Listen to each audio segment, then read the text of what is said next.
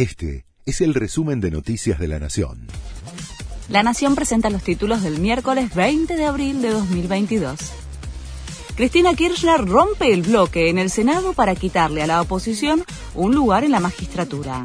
La titular de la Cámara Alta ordenó una ruptura ficticia en el Senado para conservar poder en la justicia. El lugar opositor en el Consejo de la Magistratura le corresponde a la segunda minoría, que ejerce Juntos por el Cambio.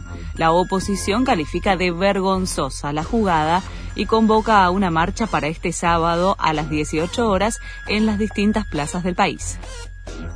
La Corte Suprema le toma juramento a las nuevas consejeras de la magistratura. El máximo tribunal avanza con la integración del nuevo Consejo de la Magistratura.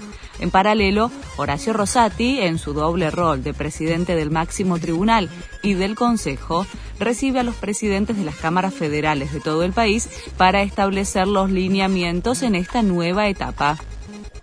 El gobierno lanzará la tercera edición de Previaje en la segunda mitad del año.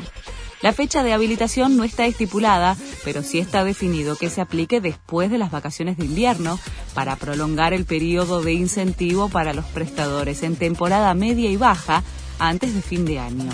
El mecanismo que devuelve el 50% de lo gastado en turismo será igual que hasta ahora.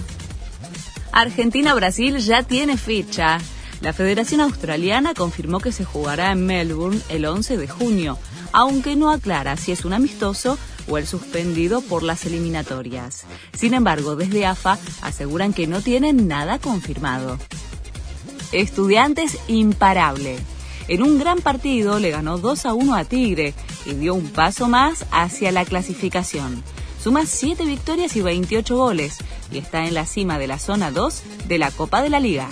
Este fue el resumen de Noticias de la Nación.